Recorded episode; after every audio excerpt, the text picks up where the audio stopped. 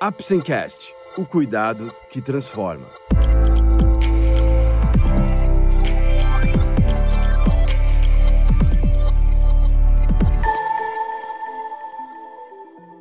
Hoje vamos falar sobre FODMAPs. Você vai descobrir o que são e quais alimentos podem ser considerados como FODMAPs, dietas pobres em FODMAPs e quais os efeitos delas em nosso corpo, positivos e negativos. Vamos lá?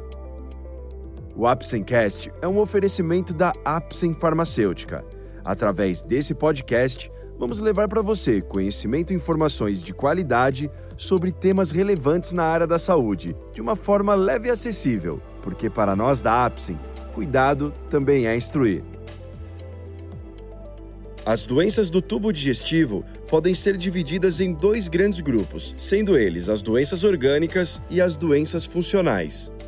As primeiras são caracterizadas por presença de claras alterações químicas, bioquímicas, inflamatórias, anatômicas e infecciosas. Já o segundo grupo, embora apresente também alterações orgânicas, estas são menos evidentes e podemos destacar alterações inflamatórias menores, distúrbios motores e da sensibilidade dos vários órgãos. Outro exemplo claro são modificações da comunicação do cérebro com o intestino e do intestino com o cérebro, que chamamos de eixo cérebro-intestinal. Outra coisa que é típica das doenças funcionais é a alteração do conjunto de microorganismos encontrados em nosso intestino, a chamada microbiota intestinal. Um dos exemplos mais comuns de doença funcional gastrointestinal é a síndrome do intestino irritável. A SI é uma das afecções mais comuns, atingindo cerca de 10 a 15% da população, dependendo dos critérios utilizados para seu diagnóstico. Como a SI aparece, ainda é um motivo de vários estudos. Sabemos, entretanto, que as pessoas que sofrem deste mal apresentam predisposição genética para tal, alterações de contratilidade do intestino, sensibilidade intestinal aumentada, alterações do eixo cérebro-intestinal, além de estar frequentemente relacionada com estresse, ansiedade, transtornos psíquicos e desequilíbrio entre as bactérias boas e ruins presentes em nosso intestino, que chamamos de disbiose. Havendo disbiose, existem consequências diretas sobre o intestino, que passa a funcionar de forma errada, produzindo menos muco e menos anticorpos. Além disso, passa a apresentar um aumento da porosidade intestinal que permite a passagem de bactérias e seus produtos, e até mesmo partículas alimentares para camadas mais profundas da parede intestinal.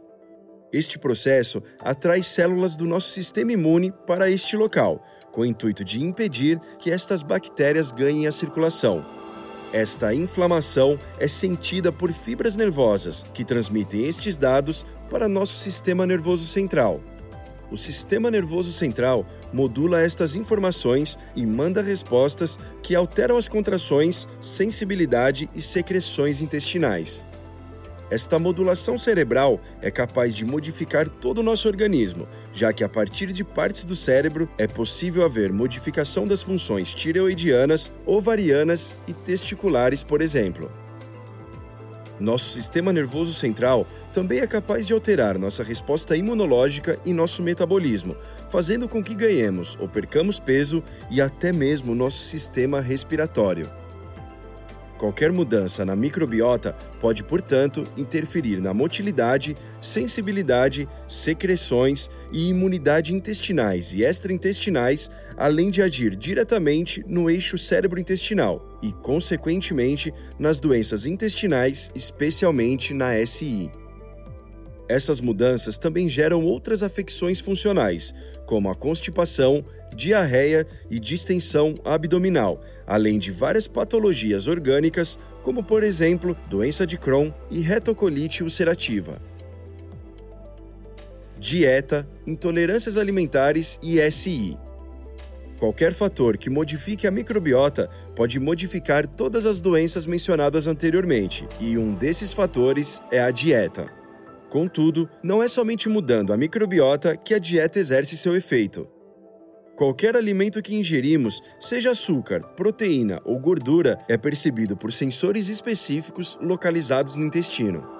Na verdade, temos mais receptores gustativos no intestino do que temos em nossa língua e mais receptores olfativos no intestino do que em nosso nariz. Temos também sensores para pH dos alimentos, temperatura e para qualquer coisa ingerida. Isso faz com que qualquer alimento gere uma resposta intestinal, que pode ser perceptiva ou não. Mudanças na dieta comprovadamente mudam a população bacteriana intestinal e fazem isso rapidamente. As alterações na alimentação consistem em abordagem bastante importante no tratamento de várias doenças, entre elas a SI. Isso faz com que grande parte dos pacientes excluam alimentos sem qualquer orientação médica. As chamadas dieta de exclusão levam a melhora em 15 a 70% dos casos, o que faz com que muitos deles acabem restringindo alimentos e grupos de alimentos por longo tempo, podendo inclusive comprometer seu equilíbrio nutricional. Entre as dietas, a mais estudada e com mais evidências de que de fato traz benefícios a este grupo de pacientes é a chamada dieta dos FODMAPs. FODMAPs é uma sigla para Fermentable Oligo Monosaccharides and Polyols. Para ficar mais fácil o entendimento, são açúcares que não são quebrados ou absorvidos pelas células intestinais e que, por isto, transformam-se em fonte de alimento para as bactérias intestinais. Estes microorganismos fermentam os FODMAPs e geram gases que distendem o intestino e levam a dores e desconfortos. Além disto, estes açúcares não sendo absorvidos promovem aumento substancial da osmolaridade intestinal. Isso traz água para o intestino, amolece as fezes e altera seu funcionamento. Os FODMAPs também funcionam como prebióticos, ou seja, são fontes importantes de alimento para as bactérias intestinais do bem. De uma maneira bem resumida, os FODMAPs nada mais são do que as guloseimas preferidas das bactérias intestinais, que após consumi-las geram gases que distendem o intestino e podem levar a dor e desconforto abdominal.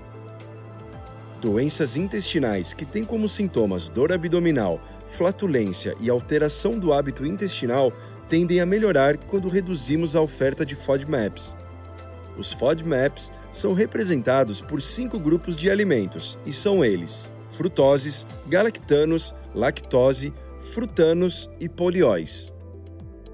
Alguns exemplos de alimentos do grupo frutoses são frutas como maçã, pera e melancia, adoçantes, mel e xarope de milho, sucos concentrados e frutas desidratadas.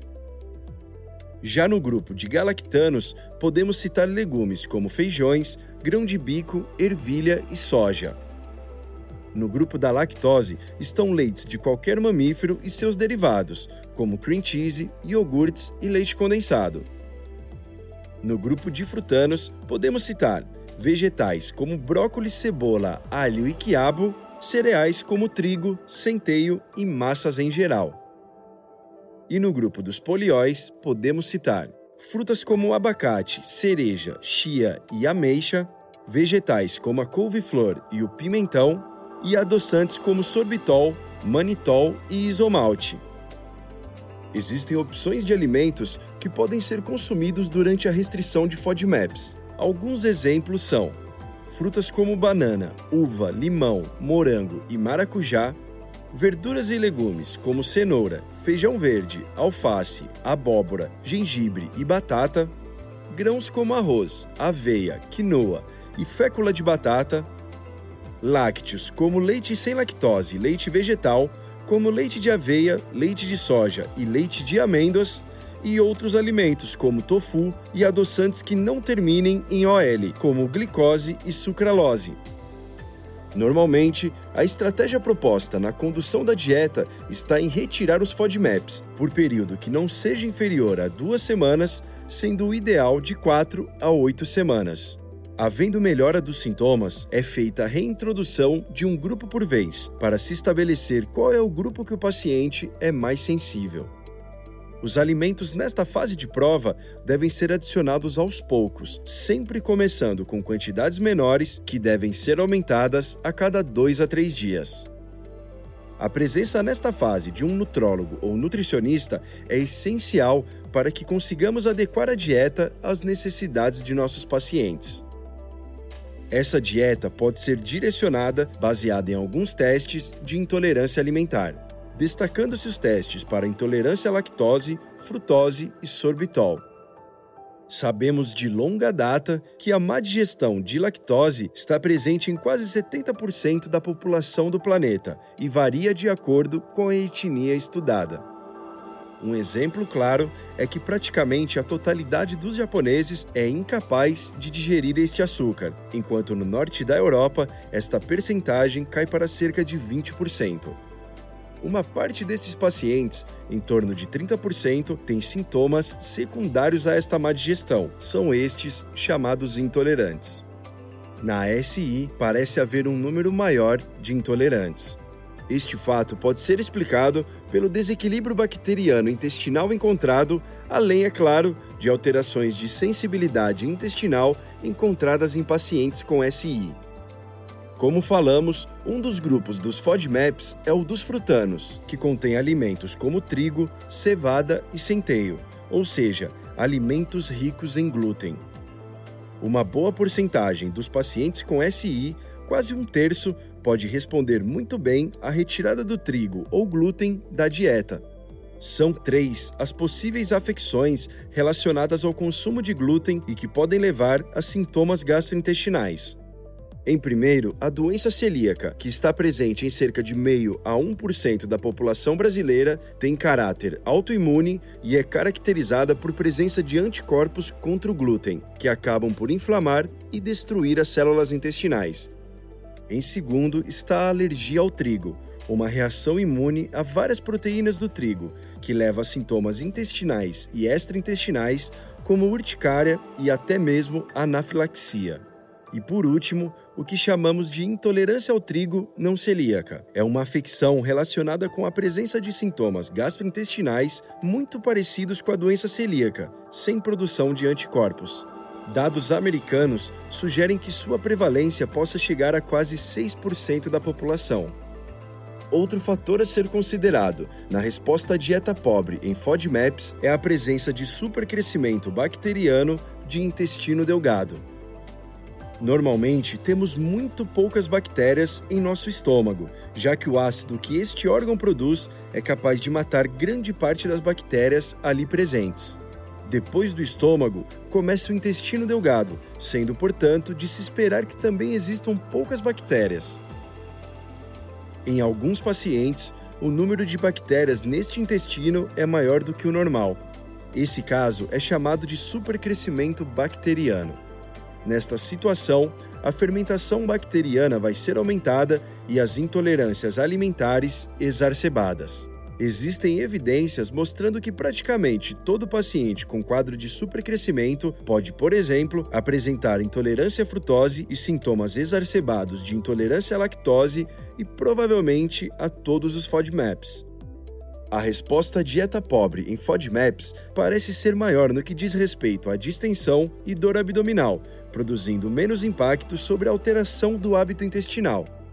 Normalmente, é necessário outro tipo de abordagem terapêutica em conjunto com a dieta, seja farmacológica, seja suplementação com probióticos, antibióticos ou até mesmo terapias alternativas como meditação, acupuntura e principalmente hipnoterapia.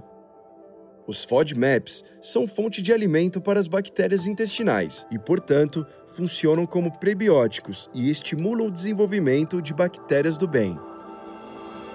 Retirando estes carboidratos da dieta por períodos de duas a quatro semanas, promovemos alteração de nossa microbiota, por exemplo, reduzindo a quantidade de bifidobactérias, o que pode levar a consequências desconhecidas a longo prazo. Dietas restritivas como esta podem também interferir no aporte nutricional, podendo causar deficiências nutricionais das mais variadas. Também é importante destacar o impacto psicossocial envolvido, já que o paciente tem a sua liberdade de comer o que gosta bastante limitada. Dietas pobres em frutanos podem levar a longo prazo à redução do consumo de fibras, carboidratos e ferro. A baixa quantidade de calorias presentes nas dietas pobres em FODMAPs pode levar à excessiva perda de peso. A exclusão de vegetais pode reduzir a ingestão de antioxidantes naturais, como flavonoides, carotenoides e vitamina C. A restrição da ingestão de lactose por muito tempo pode proporcionar baixa oferta de cálcio, o que pode ser um problema para pacientes em idade de crescimento e mulheres grávidas, lactantes ou na menopausa. Entretanto, o principal fator a se considerar consiste na baixa oferta de prebióticos, o que pode levar à menor diversidade da microbiota intestinal e todas as consequências de um estado de desequilíbrio da microbiota. Com base nestas consequências, devemos, se possível, limitar as restrições alimentares às mínimas necessárias para manter o conforto abdominal sem interferir de maneira definitiva nos microorganismos intestinais. Esse foi mais um episódio do Apsencast. Esperamos ter conseguido esclarecer um pouco mais sobre FODMAPs, o que são e quais alimentos podem ser considerados como FODMAPs, dietas pobres em FODMAPs e quais os efeitos delas em nosso corpo, positivos e negativos. Lembre-se que, para o diagnóstico e tratamento corretos, é essencial procurar um profissional da saúde. Obrigado por ouvir o Apsencast e até o próximo episódio. Este é um podcast feito pela Apsen em parceria com o Dr. Ricardo Correia Barbucci, médico assistente, doutor do Departamento de Gastroenterologia do Hospital das Clínicas da Faculdade de Medicina da USP. Apsen Farmacêutica, o cuidado que transforma.